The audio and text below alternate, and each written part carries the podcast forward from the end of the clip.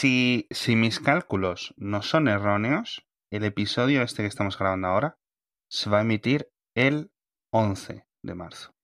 Que creo que fue el día primero Sí. que, bueno, el día siguiente al anuncio de que se iban a cerrar las escuelas en Madrid por el tema del coronavirus. Eh, creo que se anunció un 9 o un 10 de, de marzo y, el, y dijeron, bueno, lo que queda de semana se van a ver clases y a partir de ahí los niños a su casa 15 días. 15 días. No lo sé. sí, fue el 11, fue el 11. No lo sé, me refiero el cómo ha pasado un año. Ah, O sea, literalmente no entra en mi cabeza. Es, eh, sin ninguna duda, hecho acontecimiento histórico más grande de nuestras vidas, salvo para la gente que haya vivido alguna guerra, algún atentado terrorista sí, sí, específico, claro, claro. pero a nivel de impacto, A nivel humanidad. Esto literalmente es escalas de magnitud en todos los aspectos. El 11S, la guerra de no sé dónde, etcétera. O sea, tenemos que hablar con de, conflictos grandes y, y, y, y otras escalas para entender lo que ha sido este año. Sí, este, este va a ser una de esas cosas históricas en las que todos hemos vivido algo que podremos contar. No de verlo, Mm, no de recuerdo dónde estaba cuando lo vi en la tele, sino que a todos nos ha tocado vivir algo, algo que vamos a recordar, algo que vamos a, sí. a tener una opinión fuerte al Mm. respecto durante Sí, muchos Y ha años. sido, y ha sido un viaje, tío. Ha sido un viaje muy interesante y me gustaría utilizar este episodio como para reflexionar sobre cómo lo fuimos viendo, quizás en orden cronológico, eh, y sobre todo algunas de las cosas que hemos aprendido y algunas de sensaciones, casi que te diría yo, ¿no? Incluso. De verdad que me acuerdo de pensar, bueno, obviamente una de las primeras cosas que hice es avisar a un montón de amigos, etcétera, sobre todo eh, divorciados, solteros, etcétera, que tienen hijos a su cargo, que iban a comerse un marrón grandísimo dos días después. Y dije, a ver, yo estoy en casa, a mí me da igual tener tres que cinco niños. Con lo cual, dejadlos aquí a las ocho a a la hora que sea. No tengo ningún eh, eso fue duro. fue duro, fue duro trabajar esos días desde casa. Eh, las, las niñas mías estuvieron muy raras. Eh, recuerdo también, por ejemplo, eh, los llantos de aquellos niños que se perdían su cumpleaños. Ah, en, sí.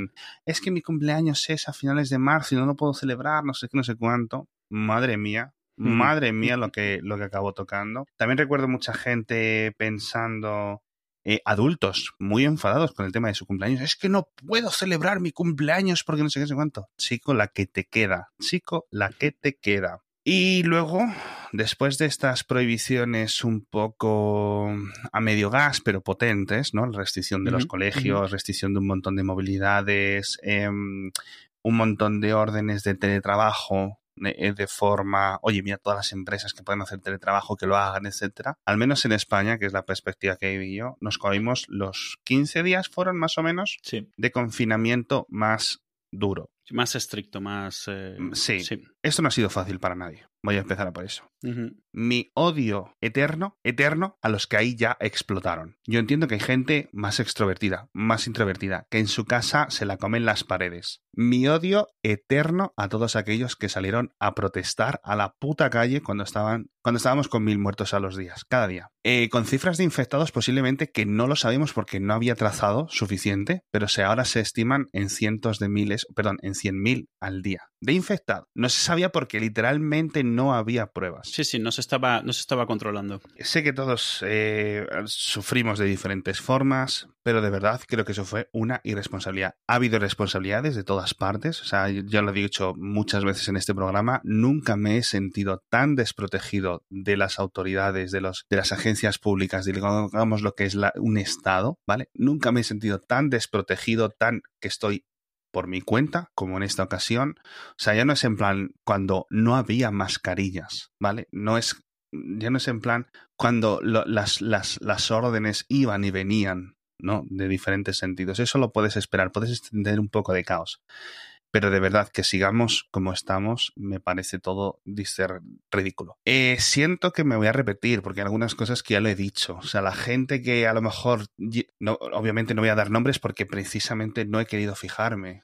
Pero vais a ver en vuestras agendas de WhatsApp, en vuestras cuentas de Twitter, en vuestros contactos de Telegram, en todas partes, incluso dentro de vuestras familias, gente que ahora cuando llegue este aniversario maldito del coronavirus, que decir, qué año más maldito, y vas a mirar su Instagram y se han tirado todo julio y todo agosto fuera de casa, disfrutando de la puta vida sin mascarilla ni hostia. Por esa gente, en parte, es por la que llevamos un año, así. Y eso no lo voy a olvidar tampoco, porque esto es un caso de responsabilidad de las agencias públicas, de los estados, de, los, de las decisiones, de un montón de decisiones que se han tomado mal, un montón de decisiones que se han tomado tarde, un montón de decisiones que no se han tomado, pero también de responsabilidad colectiva. Yo no sé hasta qué punto España y otros países tienen mentalidad colectiva, ¿vale? Pero está ahí. Entonces, eh, podemos echar la culpa a todos, podemos echarle un montón, pero llegan las vacunas, ahora ya estamos todos como muy ilusionados. Por fin podemos, parece que vemos la luz al final del túnel. Yo no me quiero ilusionar porque ya es la tercera vez que vemos la luz al final del túnel, si no recuerdo mal. Siempre aprovechamos o siempre la acabamos cagando de forma lamentable como sociedad y hablo casi a nivel europeo porque veo muchas cosas que son replicables de lo que hicimos en España a lo que vemos en Portugal, etc. También no puedo olvidarme de todos aquellos bocazas que eh, implicaban, eh, claro, entiendo que teníamos datos limitados, es que los países musulmanes se limpian más las manos, por eso están infectados. Y luego tienes un... Y luego simplemente es... No es que fueran que se lavasen más las manos, que eso podía influir, por cierto, claro, obviamente.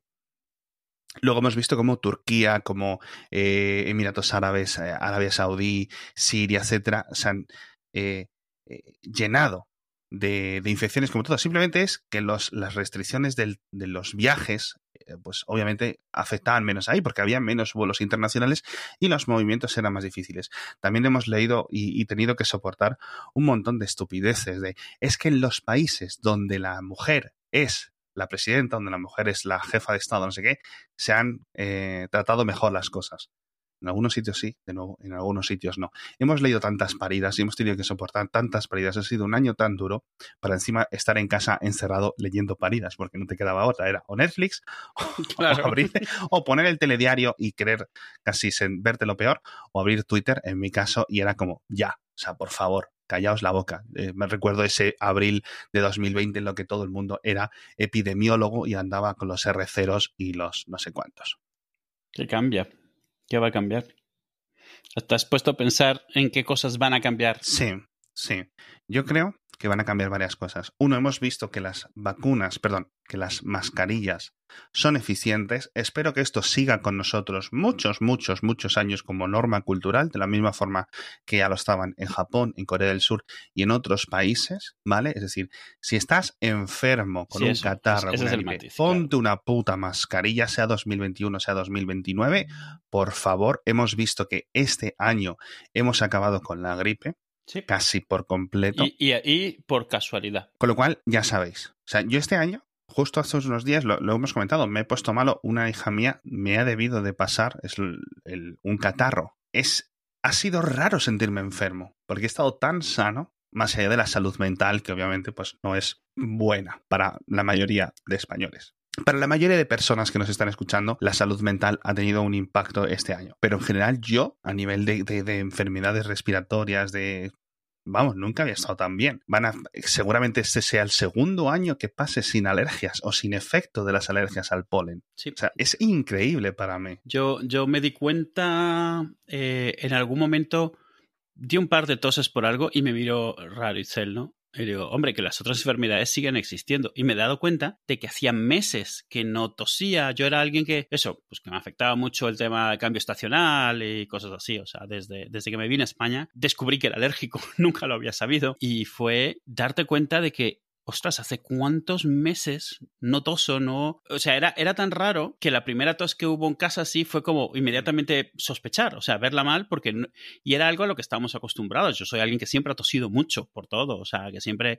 Y, mm. y eso, ha sido uno de los años que he estado más tranquilo de la garganta, más a gusto, o sea, y al final es eso. Cuando dentro de casa lo tienes mucho más controlado y cuando sales, como vas con la mascarilla y además estás distanciándote y todo esto, todos los vectores normales de contagio o de que te afectan, de incluso de alergias, están súper controlados. Entonces, Vamos, qué diferencia tan grande. Fijaos cómo, de, cómo de, de, de, potente es este coronavirus, ¿vale? Que a pesar de haber con una medida súper básica, que es ponernos una mascarilla, eh, juntarnos menos, etcétera, hemos acabado con la gripe, que es como el virus definitivo imposible de eliminar porque requería cambiar un poco nuestro método de vida. Fijaos que incluso acabando casi con la gripe al 99%, que el año que viene volverá, obviamente, porque nos habremos olvidado todas estas lecciones, uh -huh. a pesar de haber acabado con la gripe, el coronavirus con las mismas restricciones ha matado y matado y matado y matado y matado y matado. Si no se hubieran tomado las restricciones, como muchos decían, los de que solo es una gripe, ¿no? O sea,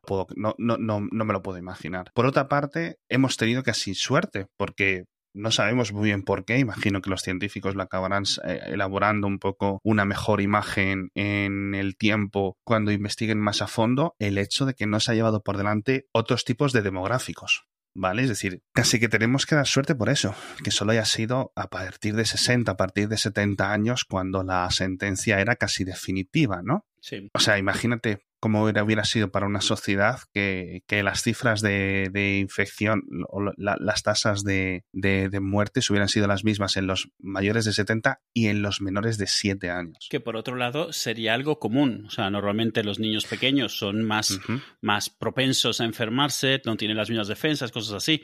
A mí me sigue asombrando que haya sido un grupo, uno de los grupos de menos riesgo. Al final, portadores, pero no lo han sufrido sí. ellos. Tú imagínate el impacto para la sociedad, no solo perder a los mayores, sino perder a los niños, lo que podría haber sido eso. Y sí. yo sigo asustado de que pueda ser alguna, alguna de estas variantes y cepas que están saliendo de y repente. que nos venga con, claro. el, con el gol en el minuto 92, sí. el gol en la uh -huh. prórroga. Uh -huh sigue siendo un, bueno, ahora, ahora hablaré.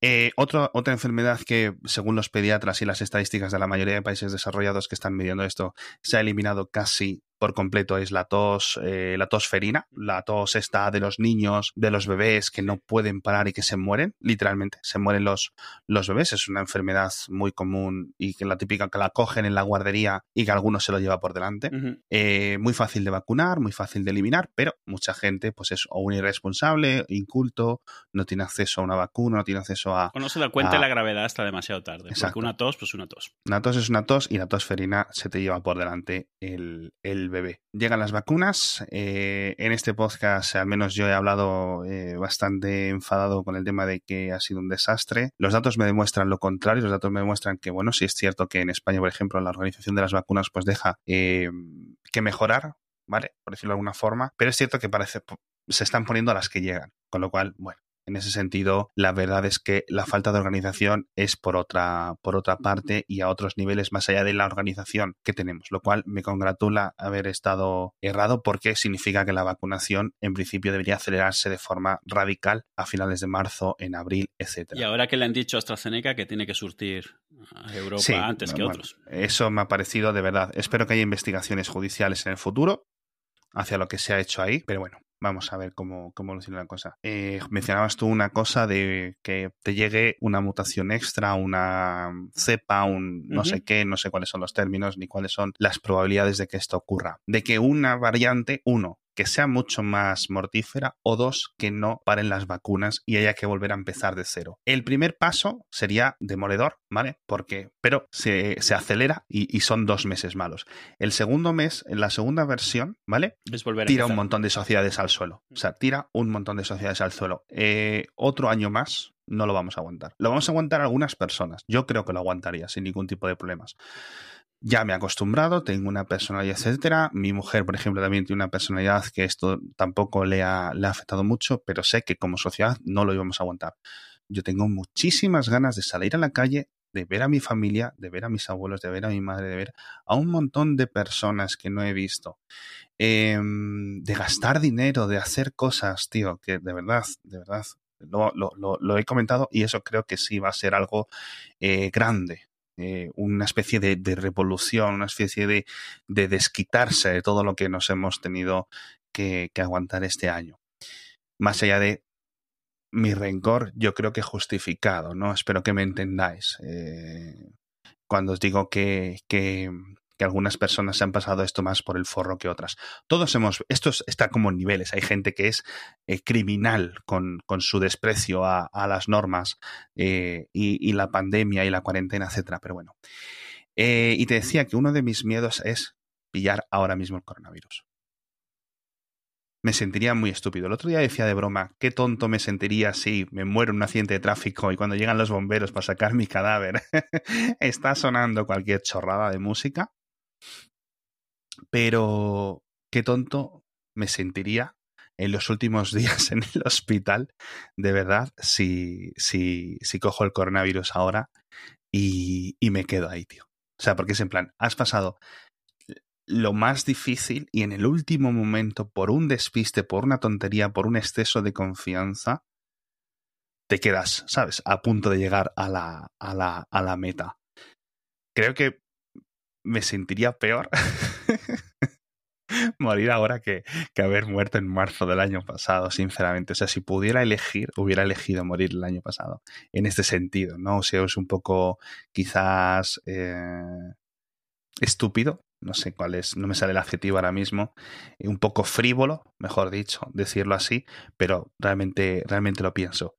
Así que nada, espero que lleguen las vacunas, espero que a los científicos que las han creado, eh, las diferentes vacunas y los diferentes estilos de vacunas se les den todos los premios, todas las mansiones, todos los fondos necesarios para poder seguir haciendo una vida ostentosa el resto de su vida, eh, sinceramente, porque nos han salvado el culo al resto de la, de la población. Recuerdo estar esos días de principios de abril y de finales de marzo pensando, vamos a echar de menos este momento en el que todos estamos, al menos los que tenemos ese privilegio de poder estar en casa tranquilos, con nuestra familia, recogidos, etcétera, con nuestro Netflix, ¿no? ¿Sabes? Nuestro, etcétera, a pesar de que las dificultades de conseguir X elementos o X, etcétera, pero decíamos, oye, qué guay, ¿no? Qué, qué momento tan raro, ¿no? Y poco más, poco más, sinceramente. Te has quedado a gusto,